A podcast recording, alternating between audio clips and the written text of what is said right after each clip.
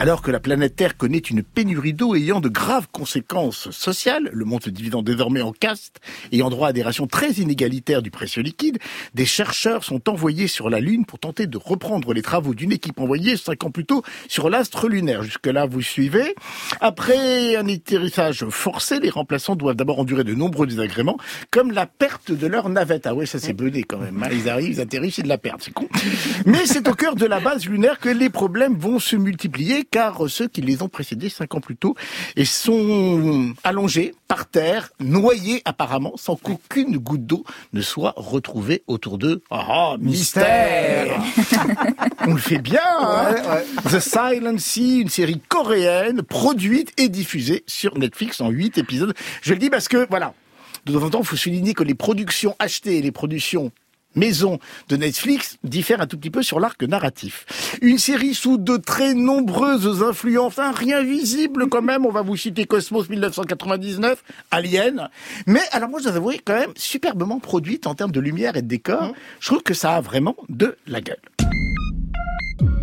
Si je suis venu vous rendre visite aujourd'hui, c'est parce que dans le cadre d'une mission très importante, on a besoin d'une astrobiologiste. Bala est la station lunaire. Une fois que vous aurez à l'Uni, votre mission est de retrouver un échantillon très important avant cette fermeture définitive.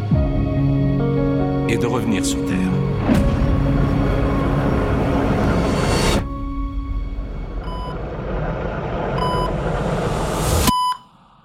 C'était quoi ce truc? C'était quoi ce truc? Vous n'avez qu'à regarder la série. The Silent Sea, une série scénarisée par Park Eun-kyo d'après le court-métrage éponyme de Choi Hong-yang qui en signe d'ailleurs la mise en scène de la série. Côté casting, bah, des visages de plus en plus familiers pour le public français et ça c'est plutôt agréable puisqu'on en retrouve entre autres Duna Bay qu'on a vu dans Sense8, génial, et dans Kingdom, Gong Liu, vedette de Squid Game et du formidable dernier train Popusan, ainsi que Eo Ungtae, que l'on a vu également dans Squid Game. Il va falloir que je commence à me mettre un petit peu au coréen si je ne veux pas avoir l'air trop stupide.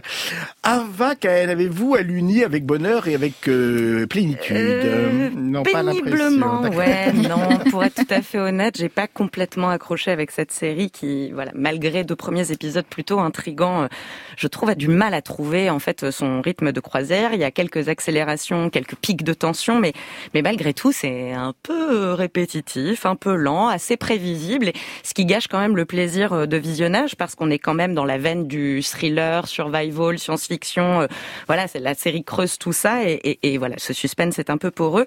Puis les effets spéciaux pêchent malheureusement. Hein, non aussi, à commencer par le crash hein, du vaisseau sur la Lune euh, au premier épisode. Je trouve que c'est très brouillon, que c'est pas très joli à regarder.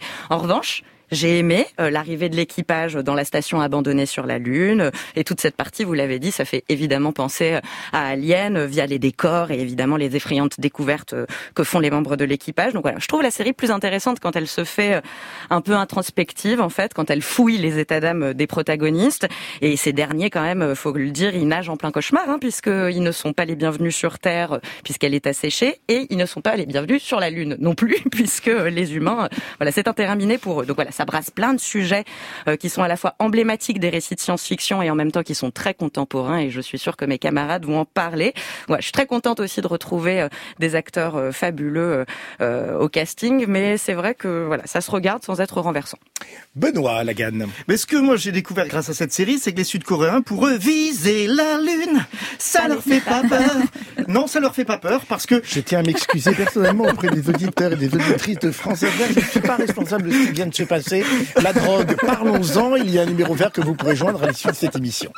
Non, mais parce Benoît. que, parce que c'est vrai qu'ils quittent la Terre asséchée. Donc en fait, partir sur la Lune, finalement, risquer de mourir en partant sur la Lune, ce n'est pas un problème, ça ne leur fait vraiment pas peur. Du coup, à partir de ce, de ce point-là, on peut excuser beaucoup de choses dans leur comportement une fois sur la Lune.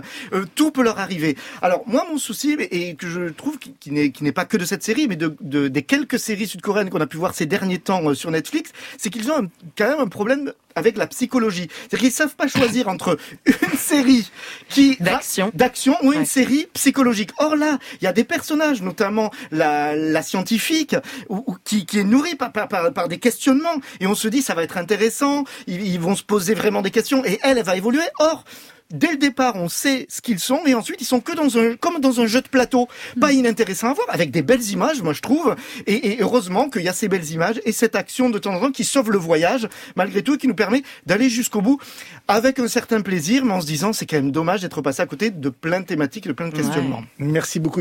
Allez prendre un calmant, il est prêt.